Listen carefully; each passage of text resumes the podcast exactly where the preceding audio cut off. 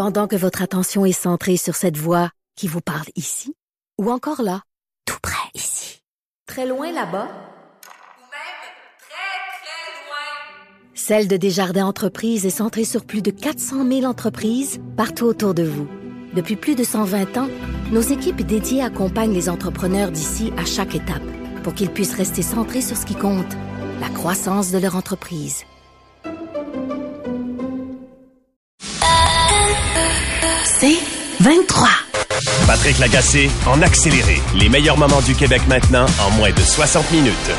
Parlons du euh, Parti libéral du Québec, de ce qui se passe là. J'ai une note de service pour le PLQ, je vais le dire comme ça sort. On s'en fout de vos chicanes de famille. Vous êtes l'opposition officielle, vous avez fait élire 21 députés, seulement 21 députés. Et quand Dominique Anglade va démissionner dans quelques jours, vous allez être 20 ou 19 si euh, Madame Marie-Claude Nichols, euh, la députée, continue de bouder. Là, les députés libéraux, si vous permettez, je vais vous le rappeler parce qu'on dirait que vous comprenez pas. Votre job, c'est talonner euh, le gouvernement de la CAQ de faire ressortir ses défauts, ses travers, d'y poser des questions déplaisantes. Pourquoi talonner le gouvernement? Pourquoi y poser des questions déplaisantes? À part le fait que c'est votre job, mais c'est pour que le gouvernement lui-même fasse un meilleur travail. Avoir une bonne opposition dans une démocratie, c'est essentiel. C'est essentiel parce que sans opposition, un gouvernement va se mettre sur le cruise control. Il fait ce qu'il veut. Il n'y a pas d'incitatif à mieux faire sa job, à être aux aguets. Et là, vous faites quoi, les libéraux, présentement? Mais vous êtes pognés dans une chicane digne d'un mauvais Game of Thrones. Et pourquoi? Tenez-vous bien, mesdames et messieurs. Attachez vos trucs pour savoir qui va avoir le poste de troisième vice-président de l'Assemblée nationale. Est-ce que ça va être Marie-Claude Nichols ou Franz Benjamin? Suspense. Troisième VP de l'Assemblée nationale. C'est un poste de décoration euh, qui est nommé par le parti d'opposition officiel. Quand on y pense, c'est absolument délirant ce qui se passe. Parce que là, nos écoles tombent en ruine, nos profs tombent au combat, le taux de décrochage des profs est inquiétant, on diplôme des analphabètes fonctionnels, fonctionnels, nos hôpitaux sont des champs de ruines. Chaque jour, chaque jour, il y a des Québécois qui m'écrivent pour me dire qu'ils reçoivent pas les soins auxquels ils ont droit dans les hôpitaux, qui financent, je le rappelle, à hauteur de 1 milliard de dollars par semaine. Et je parle pas des urgences qui débordent. Nos soignants aussi tombent au combat. La grande stratégie du gouvernement qui a été annoncée il y a 14 mois pour recruter du personnel, à grand coup de primes monétaires, ça marche pas. On l'a appris euh, dans un bilan que la presse a fait aujourd'hui. Résultat, les soignants qui restent doivent en prendre plus sur leurs épaules et ça les épuise encore plus, ce qui leur donne encore plus le goût de sacrer leur camp. Est-ce que le Parti libéral parle de ça? Non le Parti libéral se déchire sur le poste de troisième vice-président de l'Assemblée nationale. L'itinérance explose partout au Québec, pas juste à Montréal. Il y a une crise des surdoses d'opioïdes qui touche et qui tue des Québécois chaque jour plus de Québécois qui meurent de surdose que d'accidents de char. Des problèmes de même, les libéraux, c'est votre job de les mettre en évidence, c'est votre job de mettre le spotlight là-dessus, de les amener sur la place publique, de, le mettre d'en face du gouvernement puis de dire vous faites quoi à boutillage Ben non. Chez vous, présentement, les 20 députés, les 21 députés libéraux, la grande question, l'enjeu capital, la question qui vous fait courir de tout bas, tout côté comme des poules pas de tête, c'est qui va obtenir le poste de troisième vice-président de l'Assemblée nationale. My God, quelle question essentielle dans la vie des Québécois. On dirait, on dirait que c'est une question essentielle, en tout cas pour euh, Franz Benjamin et Marie-Claude Nichols, les deux députés euh, qui se disputent la troisième vice-présidence de l'Assemblée nationale. Il faut dire aussi que c'est une job qui vient avec une prime de 35 000 par année. Euh, et oublions pas une chose, euh, être troisième vice-président de l'Assemblée nationale, et je le dis là sans vouloir déprécier personne, ben c'est mauditement moins difficile que d'être critique dans un dossier précis pour un parti d'opposition, pour un député de l'opposition. Si t'es critique à la santé, t'es critique au transport, à DPJ, à la sécurité publique, ben ça te force à faire tes devoirs, ça te force à plonger dans des dossiers, des enjeux, à siéger dans des commissions parlementaires, tard le soir des fois, à trouver, parmi tout le matériel dans lequel tu plonges, quel est l'enjeu qui va faire la meilleure question? Quel est l'enjeu qui va forcer le gouvernement à améliorer ses politiques? Mais là, Il y en a des bons députés dans l'opposition, ça existe, ça s'est vu, euh, ça se peut avoir de l'impact dans l'opposition. Amir Kadir en avait, je sors souvent cet exemple-là, au début des scandales de corruption libéraux, euh, euh, Amir Kadir avait, euh, lui-même découvert un stratagème euh, de financement illégal qui était parti des firmes d'ingénierie. Il avait plongé dans les dossiers, il avait parlé à des sources, puis avec son adjoint, un nommé Dubois, il avait découvert que des secrétaires payés 30 000 par année donnaient le maximum elles étaient des prête-noms, évidemment. Il y a moyen d'avoir de l'impact quand on est dans l'opposition. Évidemment, si tu dans une guerre civile dans ton petit parti, c'est un peu plus difficile de faire ta job. Je comprends, je comprends Marie-Claude Nichols et Franz Benjamin de vouloir être troisième VP de l'Assemblée nationale parce que c'est moins dur, c'est moins exigeant que de faire sa job de critique. Euh, T'as pas à plonger dans les dossiers comme t'as à plonger dans les dossiers quand t'es critique, quand t'es euh, euh, quand hérité d'un dossier dans l'opposition. Donc, mais juste le rappeler, ces deux personnes-là veulent être des décorations. Parce que troisième vice-président de l'Assemblée nationale ou vice-présidente, c'est une décoration. Tu travailles pas bien bien souvent et c'est très, très protocolaire. Donc, le PQ, et le PLQ, pardon, est pogné dans une crise qui le paralyse. Pourquoi?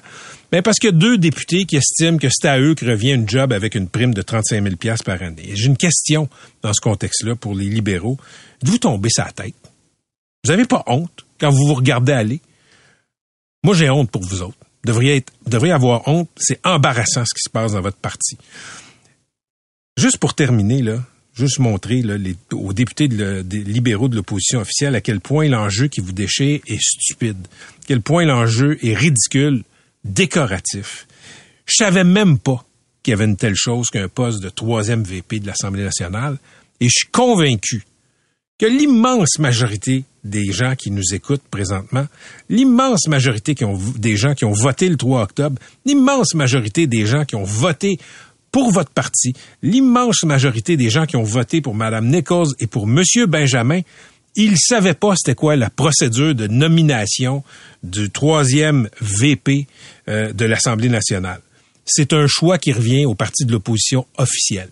Là, on le sait, on le sait parce qu'il y a une chicane gênante dans votre parti. Vous êtes ridicule, vous jouez à clou pendant que votre Titanic coule, faites votre job.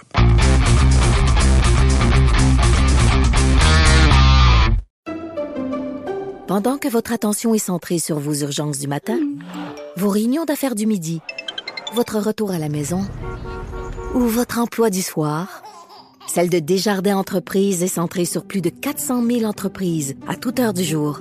Grâce à notre connaissance des secteurs d'activité et à notre accompagnement spécialisé, nous aidons les entrepreneurs à relever chaque défi pour qu'ils puissent rester centrés sur ce qui compte, le développement de leur entreprise.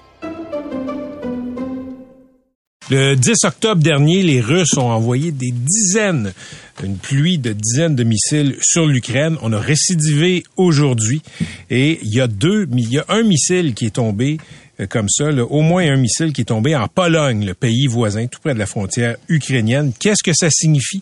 On parlait de tout ça avec Richard Blanchette, major général à la retraite et expert associé au Collège militaire de Saint-Jean. Monsieur Blanchette, bonjour. Bien le bonjour, Monsieur Lagacé. Donc, ces deux missiles, là, je me corrige. Expliquez aux gens euh, qui nous écoutent pourquoi c'est pas banal que les Russes aient touché comme ça euh, la Pologne? C'est pas banal parce que l'OTAN, de par la configuration euh, politique qu'elle a et l'article 5 dont on entend parler beaucoup de nos jours, euh, tout ça fait en sorte qu'une attaque qui aurait lieu contre un des pays de notre alliance, et en, l'occurrence la Pologne, ferait en sorte que tous les membres de l'OTAN seraient impliqués et devraient mettre euh, la main à la pâte pour défendre la Pologne. Alors, la balle est maintenant dans, du côté de la Pologne pour expliquer ce qui s'est passé, nous donner davantage d'informations. Les renseignements ne sont pas clairs pour l'instant. Le, Pentagone est extrêmement prudent. Je viens d'entendre la ministre de la Défense nationale ici au Canada, ou plutôt qui qui est sur la route actuellement, mais qui, qui a mentionné qu'il fallait attendre, avoir plus d'informations. mais il y aurait eu des explosions. Est-ce que ce sont des, des missiles russes? Est-ce que ce sont des missiles russes qui auraient pu être interceptés, par exemple, et qui auraient des débris qui auraient tombé dans ce dans ce secteur-là? tout ça reste à confirmer, bien sûr. OK. Le fameux article 5 de la charte des, euh, de l'OTAN, c'est l'ingrédient actif dans le fait, dans le fond. C'est ce qui fait que tout le monde entre en guerre si un des membres est attaqué. Euh, là, on parle beaucoup, par contre, de l'article 4. Résumez-nous, c'est quoi l'article 4 de l'OTAN? Effectivement, ça c'est l'article qui touche à la consultation. Donc un pays euh, a le droit d'appeler la consultation. Euh, mais vous savez, j'ai travaillé pendant trois ans au QG de l'OTAN à Bruxelles et euh, les discussions ont déjà lieu, j'en suis à peu près assuré. mais tant qu'il n'y aura pas une réunion officielle du, du Conseil Atlantique, l'article 4 n'est pas vraiment mis en force, donc n'aura pas été utilisé. Est-ce qu'il va être appelé? Ben ça serait euh, la démonstration qui, effectivement, les renseignements tendent à, euh, démontrer euh, qu'il y aurait eu une, véritable attaque et non pas une, une frappe accidentelle suite, non pas à la dizaine de missiles qui ont été lancés aujourd'hui, mais la centaine de missiles. Alors, quand on considère que les, les Russes puisent de plus en plus profondément dans leurs réserves, les missiles qui ont la plus grande précision ont en grande partie été déjà utilisé. Alors, ce n'est pas surprenant qu'il pourrait euh, y avoir eu euh, un, accident de, de, la sorte qui semble être décrite dans ce rapport euh, des, des, sources journalistiques. OK. Je, disais tantôt que l'article 5, c'est vraiment la, la, massue de l'OTAN, c'est l'ingrédient actif. c'est un facteur dissuasif manifeste parce que, bon, si les Russes décidaient, par exemple, dans un scénario catastrophe, d'envahir la Pologne, ben, tous les pays de l'OTAN, dont le Canada, entreraient en guerre contre la Russie. Euh, donc ça, ça, force un certain équilibre. Ce que vous avez vu, ce qu'on sait, c'est ce, ces deux missiles-là qui sont tombés en Pologne, c'est quand même pas le genre de scénario qui est un scénario catastrophe présentement, non? Je suis plutôt d'accord avec ce que vous venez d'expliquer. Euh, ce n'est pas, ce ne seront pas des représailles massives là, de la part de l'OTAN. Ça, j'en suis, euh, j'en suis, j'en suis presque sûr.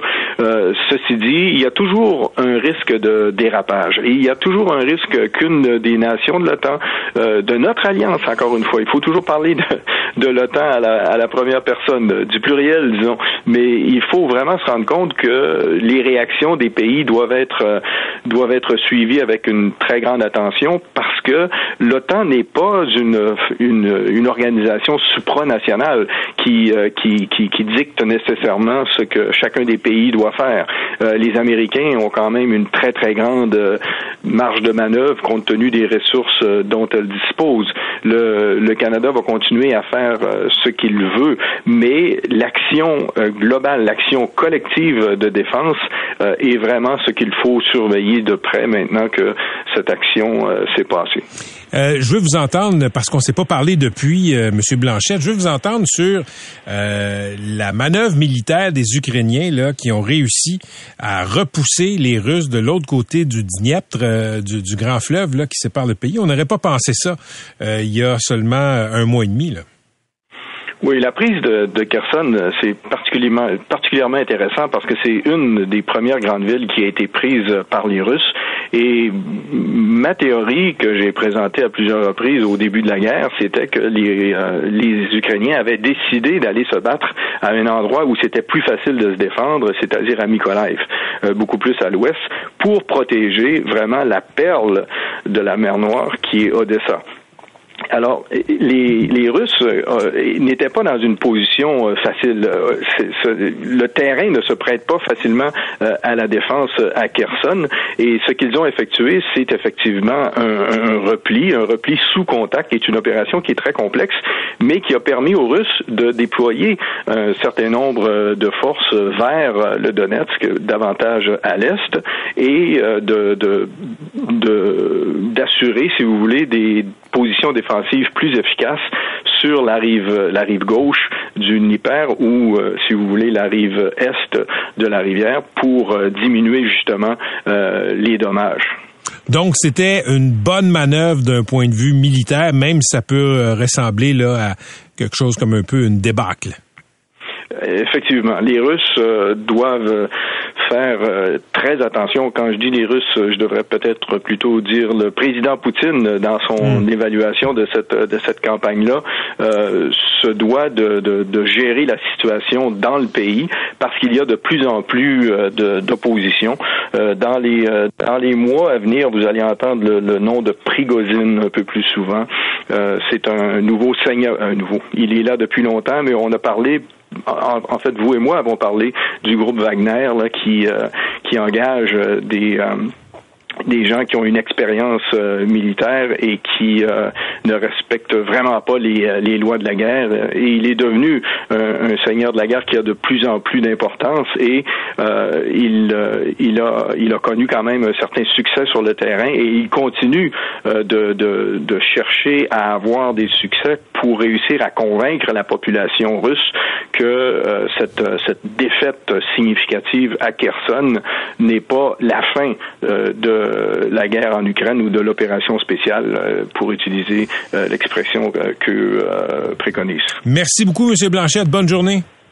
Je vous en prie, M. Lagacé. À la prochaine. Richard Blanchette, major général à la retraite, expert associé au Collège militaire de Saint-Jean, travaillait aussi là pour le compte des Forces armées canadiennes au quartier général de l'OTAN il y a quelques années.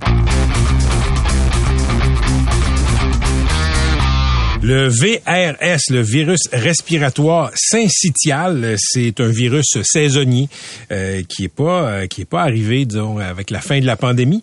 Euh, le VRS afflige surtout les enfants euh, depuis depuis toujours et ça a frappé il y a quelques années dans la famille de notre ami Maude Goyer. Salut Maude. Salut Pat. Donc comment ça s'est manifesté chez vous? Je m'en souviens comme c'était hier 21 octobre 2010, ma fille a 13 mois, elle a un rhume depuis quelques temps, congestion, ça va pas bien. Je me rends compte quand je change sa couche que son ventre il creuse, sa, sa, respiration est rapide, ça s'en vient comme une respiration sifflante. Là, tu te mets à t'inquiéter parce que tu te rends compte que ses voies respiratoires ont l'air comme Mm -hmm.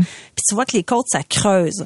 On est allé à la clinique médicale, on a été euh, on a tout de suite passé, on n'a pas attendu du tout et là on prend le taux d'oxygène dans le sang de ma fille qui devrait être comme à je pense 98 99 à cet âge-là et il est comme à 92 et là c'est tout de suite à l'hôpital. On est attendu. Et euh, c'est le début donc d'une hospitalisation qui va durer cinq jours. C'est vraiment euh, Trauma moi, j'ai été traumatisée par ça. J'ai trouvé ça extrêmement difficile parce que c'est comme ton enfant s'étouffe dans ses sécrétions puis est pas capable de se dégager elle-même. Tu sais, sont trop petits. Puis là, tu vois ton enfant qui est qui le teint gris, vraiment, qui maigrit, qui ne boit plus, qui ne mange plus, qui est amorphe. Écoute, là, tu apprends à faire du clapping. Le clapping, c'est une sorte de, de c'est une sorte de manœuvre, d'une technique de dégagement des voies respiratoires. Tu dois taper d'une certaine façon avec ta main oh, en forme Dieu. un peu de cuillère. Et là, tu dois frapper assez fort. Ce que ça, ça sert à faire, c'est d'enlever le mucus qui tapisse les voies respiratoires. Ça, tu, tu fais ça dans le dos.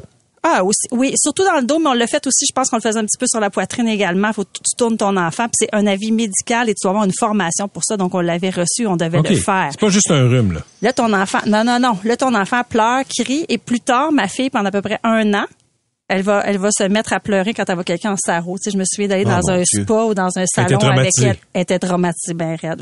Ça, c'est à 13 mois, puis ça fait longtemps. Est-ce qu'elle peut dormir? Ou ben, pas du tout non ah, plus? Difficilement, euh, j'imagine? Très, très difficilement. Puis il n'y a pas d'antibiotiques. Tu sais, c'est un virus, pas une bactérie. Là. Fait que t'es, es soigné, t'es surveillé. Euh, mais c'était extrêmement paniquant. Donc, je pense, j'ai une, une grande, grande pensée pour tous les parents dont les enfants sont hospitalisés ou ont des, des virus respiratoires. Puis il faut faire attention, ma fille, dans le fond, ça avait dégénéré en bronchiolite, qui est une inflammation des petites branches, et elle avait commencé à faire du bronchospasme. Parce que les enfants, 90% des enfants vont faire des virus respiratoires, mais souvent, ils vont rester à la maison. Oui, oui. 1% seulement vont être hospitalisés pour, un, par exemple, pour un VRS. Mais c'est que là, la, la, la condense... En ce moment, il y en a beaucoup. La concentration est immense. Mais c'était ma prochaine question. Quand, oui. quand ça a frappé ta fille en 2010, euh, à l'hôpital, comment ça s'est passé? Ben ça s'est passé très rapidement qu'elle est prise en charge puis qu'il il a, il a, il essaie de la dégager le plus possible. Les autres ils ont toutes sortes de techniques. Ils vont, ils vont la soigner, ils vont la surveiller, euh, ils vont l'hydrater de toutes sortes de façons. Donc, euh, ça, moi j'étais à l'hôpital Le Gardeur à ce moment-là, donc pas dans un hôpital pédiatrique, mais ça a été prise au sérieux, très au sérieux, très vite, parce qu'il y a aussi une fièvre qui vient avec ça, puis une baisse d'appétit. Puis on le sait, un bébé de 13 mois qui mange plus, on veut pas ça. Mais est-ce que est-ce que c'est dangereux que le bébé meure ou garde des séquelles? Euh, ben, il était c'est juste un mauvais moment à C'est un, passer? mo- c'est un mauvais moment à passer parce qu'avec le clapping puis tous les, les soins qu'ils font, il ils dégagent les voix de toutes sortes de façons. Là. Euh, la- sa vie était pas en danger. Sauf que pour le parent, premièrement, tu veux pas dormir parce que tu as toujours l'impression que ton bébé est en train de s'étouffer. C'est comme si tu avais un gros fumeur à, côté de toi de 13 mois. Fait que tu sais, tu veux pas dormir. Donc, c'est extrêmement difficile et pénible pour les parents. Donc, je, je pense vraiment aux parents qui vivent ça en ce moment. Et là, on le sait, il y en a beaucoup. J'ai parlé avec les gens de l'hôpital Saint-Justine, puis ils me disaient, ben, il y en a beaucoup, c'est sans précédent en ce moment, la vague. L'urgence devrait recevoir environ 150 patients par jour. En ce moment, c'est 300. Alors, les lits sont pleins. Ils ont monté une nouvelle unité de soins de 8 lits. C'est plein. Les pédiatres, les infirmières sont débordés. Donc, c'est sans précédent. Et euh, pourquoi, dans le fond, je me suis posé la question comment ça se fait? Ben, on en a parlé un peu dans les médias euh, récemment. C'est que, en fait, pendant la pandémie, les enfants étaient très peu exposés à toutes sortes de virus. hein. On était confinés, on portait le masque, on a été chez nous, on a, on a beaucoup moins, on s'est beaucoup moins réunis. Les enfants étaient à la maison, donc ils n'ont pas été exposés. C'est comme s'ils n'avaient pas développé leur euh, système immunitaire. Donc là, on retourne dans la vie normale entre guillemets. Et là, tout à coup, les enfants sont exposés là, ça frappe fort. Et c'est comme ça partout au pays. Bon, toi, où tu te situes sur la question du euh, port du masque? là? Ben là, c'est ça. Le port du masque, en fait, on l'a fait hein, pour euh, les personnes âgées, pour les protéger quand c'était le temps, le temps de la COVID. Pourquoi on le fait pas pour nos tout petits maintenant? C'est ça que je me demande. Je me demande un peu où est la santé publique et où est le gouvernement quand il est temps finalement de, de conseiller la population en matière de prévention euh, par rapport au virus respiratoire? Moi, là, je vous en parle. Moi, je sais c'est quoi parce que j'ai baigné là-dedans, puis je saurais reconnaître très, très bien les, euh, les symptômes. Mais mes enfants, maintenant, sont grands, c'est des ados. Mais ça reste que là, oui, il y a eu, ok, il y a eu le collège des médecins qui ont fait une sortie, pas d'imposition, mais une recommandation. Aujourd'hui, la docteure Mylène Drouin de la santé publique euh, à Montréal a fait aussi une sortie parfait. Elle aussi, elle, pour une, une forte recommandation, mais elle laisse à notre discrétion où on va le porter.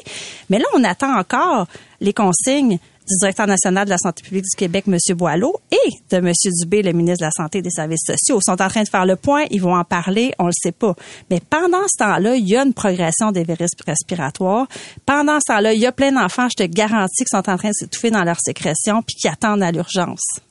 C'est- Fait que moi, je pense juste que est-ce qu'on peut, pour traverser la crise, pour désengorger, est-ce qu'on peut Mais- remettre le masque dans les dans les dans les endroits publics, puis peut-être à l'école, peut-être pour quelques instants, Mais oui. pour ça, je pense qu'il faudrait revoter, euh, réadopter une loi sur les euh, euh, sur l'urgence sanitaire. Oui, c'est ça. Peut-être qu'on peut pas le faire sans. Hein? C'est ça, exactement. Non, c'est ça. Donc, il y a- il y, a tout- il y a toute une mécanique législative là, qui doit être imposée. Mais en même temps, la santé publique pourrait sortir et dire, regardez, là, euh, on recommande fortement de le faire. Ça n'a pas été fait. Mais, tu sais, c'est aussi une patate chaude, le masque. Ah là. ben oui, mais là moi j'en parle puis je vais, je vais sûrement recevoir, on va recevoir des messages, je vais recevoir des messages euh, parce que c'est pas un discours qui est populaire, mais je me demande juste pourquoi on le fait pour les personnes âgées puis on le fait pas pour les tout petits. La- la- ils sont, ils ont aussi un système immunitaire euh, très faible, ils sont aussi vulnérables. Donc pour ralentir la propagation maintenant, juste pour un moment, il me semble que ce serait pertinent que euh, fasse une sortie ou encore qu'on informe mieux les parents. Tu sais, là je trouve qu'il y a comme un flou, on Hum, n'en parle pas assez de façon officielle. C'est quoi, qu'est-ce qu'il faut surveiller, qu'est-ce qu'il faut faire, euh, puis c'est ça. Puis peut-être effectivement porter le masque dans les endroits publics. Moi, je pense que c'est pas très difficile dans les transports en commun, dans les épiceries, au restaurant. Puis, d- Dr. Quash le disait chez Paul Arcan hier. Euh, Dr. Quash de, de Sainte-Justine disait, écoutez, c'est peut-être pas le moment, là, si vous venez d'avoir un enfant, euh, d'inviter toute la parenté pour voir le petit poupon qui vient venir au monde, là, parce que euh, ils sont plus, ils sont plus vulnérables, ça circule, etc. Tu sais, c'est Dr. Quash qui vient dire ça de son propre chef. Euh, c'est pas la santé publique qui a fait une sortie pour donner une coupe de conseils comme ça pour pour euh, euh, marteler un message, deux messages bien clairs, bien simples. On le sait qu'ils vont pas vouloir aller dans rejouer dans ce film-là. Ils vont pas vouloir mettre le masque euh, parce que parce que c'est un symbole qui, qui rallie les opposants aux, aux mesures sanitaires. c'est symbolique, c'est identitaire. Je pense pas que faut que ça devienne grave un petit Jésus de plâtre pour qu'il décide d'aller là. Mais la santé publique qui ne sort pas pour dire voici ce que vous pourriez faire, voici ce que vous devriez Le faire si vous avez des Mhm. enfants, ça, ça, je t'avoue que je suis un peu surpris de ça. Ben, je pense que ça s'en vient. Puis je regarde le taux d'occupation. Là, j'ai regardé le taux d'occupation au Québec. En tout, on est à 126% dans les hôpitaux. Puis c'est beaucoup ça qui circule. Ça, ah, ça touche aussi les adultes, hein, en passant. À Montréal, l'hôpital Montréal pour enfants, 200% de taux d'occupation. Sainte-Justine, je l'ai dit tantôt, à l'urgence, on est au double, mais en tout et partout, 150 Donc, euh, il n'y a pas juste, tu sais, il y a le VRS, mais il y a l'influenza, il y a la bronchiolite, il y a la COVID, il y a la grippe, il y a le rhume. Et l'hiver n'est pas commencé. C'est ça, puis les rassemblements de Noël. Imagine janvier, vient- février, c'est un peu stressant. Ben, c'est ça. Donc, euh, faites attention à vous. Merci Maude, Euh, merci d'avoir partagé ces souvenirs de famille un peu douloureux.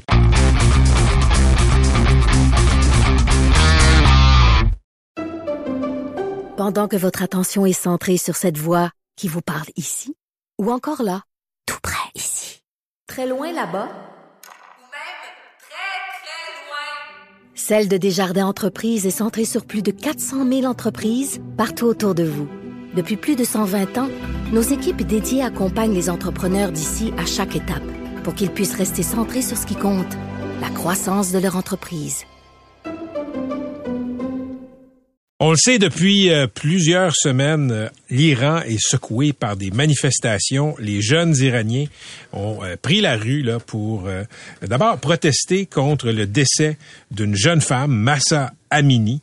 Elle avait été arrêtée par la police des mœurs et elle est morte pendant sa détention. Depuis, ben ça décolère pas dans les rues en Iran, les Iraniennes, les Iraniens qui continuent à défier le régime des mollahs. 326 morts, 2000 arrestations.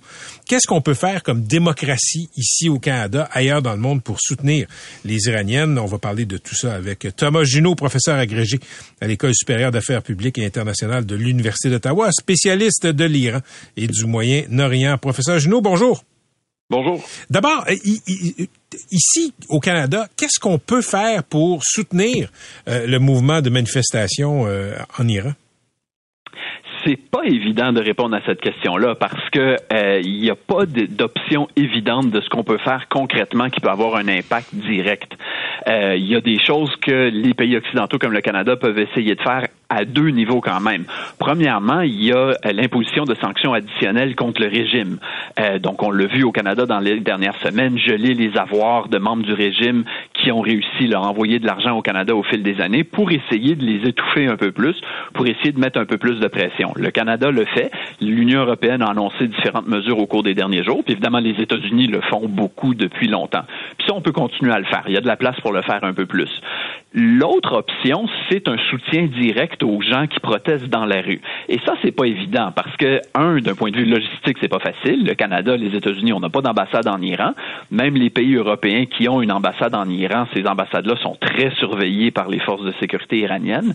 Et l'autre chose, c'est que euh, quand il y a un soutien rhétorique ou matériel, ça nourrit le narratif du régime que les protestataires, c'est des pions de l'Occident, du grand Satan américain. C'est pas vrai, mais en les soutenant, ça peut euh, nourrir ce narratif-là. Alors, il y a quand même des choses qu'on peut faire.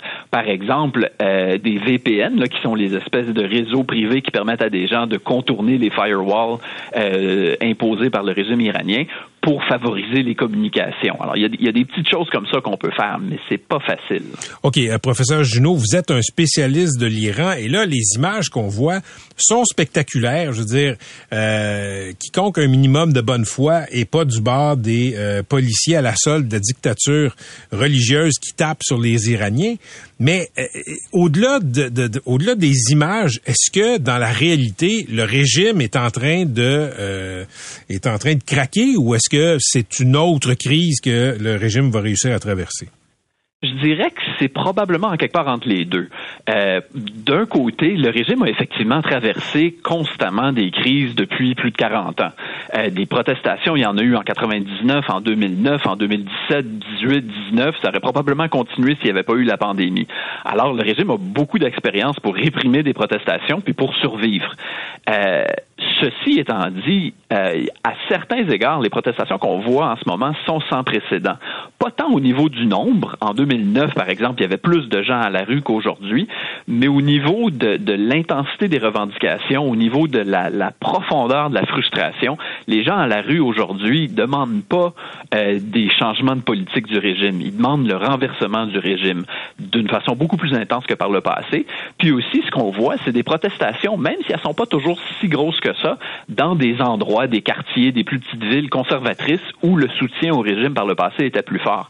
Alors le régime, pour le moment, je pense qu'il va survivre, euh, mais il est affaibli. Et puis je pense pas qu'il va être capable de ramener les choses où elles étaient il y a deux mois avant que ça commence. Rappelez-nous qu'est-ce qui a causé la mort de cette jeune femme, Massa Amini, en détention. Alors, comme vous l'avez mentionné, elle a été battue à mort par euh, la police des mœurs ou la police de la moralité. En Iran, le régime a imposé des règles euh, extrêmement strictes aux femmes en particulier, mais à la population en général, les minorités, les homosexuels, euh, etc. et dans ce cas particulier-là, elle portait mal le hijab, le voile, il était pas assez avancé, on voyait ses cheveux qui dépassaient, et ça, ça contrevenait aux règles de moralité imposées par le gouvernement. Ces règles-là ont été appliquées de façon inégale quand même au fil des années, euh, mais pour des raisons qu'on peut pas identifier, peut-être parce qu'elle appartenait à une minorité ethnique, elle était kurde et qu'il y avait peut-être du racisme de la part des policiers à son endroit, c'est pas complètement clair, mais en bout de ligne, parce qu'elle n'a pas respecté les règles, elle a été battue à mort. Des incidents comme ça, il y en a eu beaucoup au fil des années. C'était pas du tout unique, mais c'est une étincelle qui a vraiment euh, parti le feu, un peu comme le feu a parti en Tunisie en décembre 2010, si vous vous rappelez, quand mm. euh, il y a eu un incident comme ça qui était pas unique, mais qui a mené à une explosion. Donc, les Iraniennes et les Iraniens ne manifestent pas uniquement contre le port du voile, c'est plus large que ça c'est beaucoup plus large que ça. Au début, c'est sûr que c'était l'étincelle, c'était le catalyseur. Mais aujourd'hui, pour la majorité des gens qui sont dans la rue et pour beaucoup d'Iraniens qui sont pas à la rue parce qu'ils ont peur des, de la violence, de la répression ou d'autres raisons, euh, la revendication principale, c'est la chute du régime. Et c'est là où les événements actuels sont sans précédent parce que des opposants au régime qui voulaient sa chute, il y en a toujours eu depuis le jour 1 de la République islamique, mais l'intensité et l'étendue de cette revendication-là, euh, elle, est sans précédent. On a coupé, le Canada a coupé ses liens diplomatiques avec euh, avec l'Iran. Nous n'avons plus d'ambassade là-bas. Est-ce que, est-ce que, euh, dans le grand ordre des choses, est-ce que ça nous aide à comprendre ce qui se passe là-bas ou est-ce qu'on s'est tiré dans le pied en fermant l'ambassade? Ben, comme vous dites, euh, le gouvernement précédent conservateur a fermé l'ambassade canadienne en Iran et l'ambassade iranienne au Canada en 2012. Les libéraux ont essayé de réouvrir ça en 2015, ça n'a pas marché et donc on n'en a pas. De façon générale, moi je suis très fermement dans l'école, il faut avoir des ambassades partout.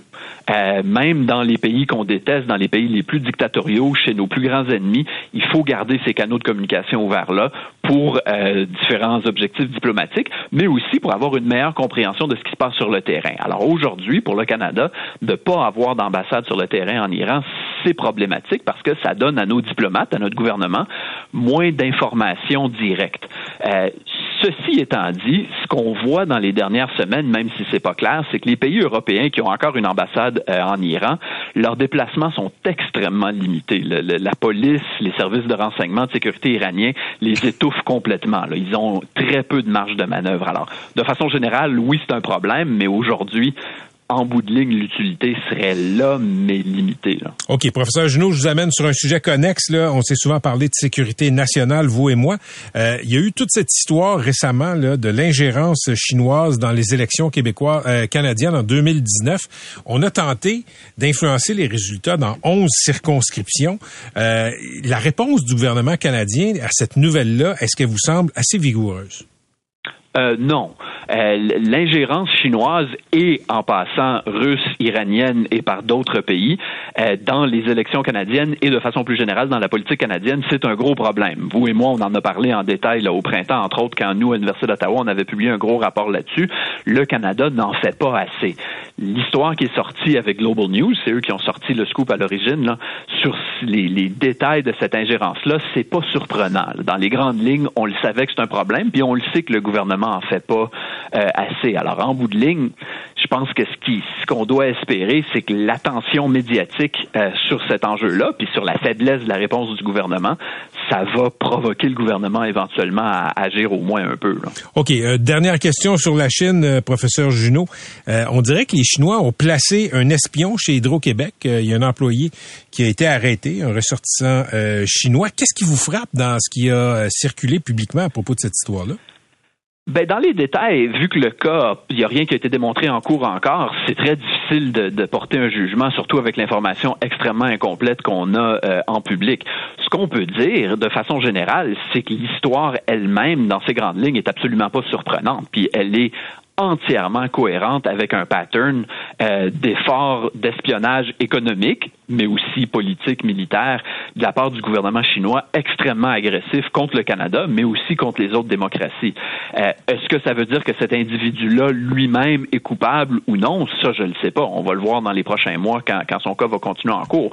Mais coupable ou pas, euh, il y a un pattern très inquiétant d'espionnage de, de, économique. Puis ce qui, est, ce qui est compliqué ici, puis ça, vous et moi, on en a, on en a parlé un petit peu par le passé, c'est que l'espionnage économique, ça cible dans ce cas-ci Hydro-Québec, mais dans la majorité des cas, ça cible les compagnies privées euh, qui n'ont évidemment pas les capacités de la GRC, du SCRS, de la -hmm. police pour se défendre. Alors, on, on a besoin au Canada de s'équiper beaucoup mieux à l'extérieur du gouvernement fédéral pour être plus conscient puis pour mieux s'outiller pour euh, se défendre contre des cas comme ça. Là. Merci d'avoir pris le temps, professeur Junot. Bonne journée. C'est moi qui vous remercie. Au revoir. À la prochaine. À la prochaine. Thomas Junot est professeur agrégé à l'École supérieure d'affaires publiques et internationales de l'Université d'Ottawa. Patrick Lagacé en accéléré. C'est 23. Pendant que votre attention est centrée sur vos urgences du matin, vos réunions d'affaires du midi, votre retour à la maison ou votre emploi du soir, celle de Desjardins Entreprises est centrée sur plus de 400 000 entreprises à toute heure du jour. Grâce à notre connaissance des secteurs d'activité et à notre accompagnement spécialisé, nous aidons les entrepreneurs à relever chaque défi pour qu'ils puissent rester centrés sur ce qui compte, le développement de leur entreprise.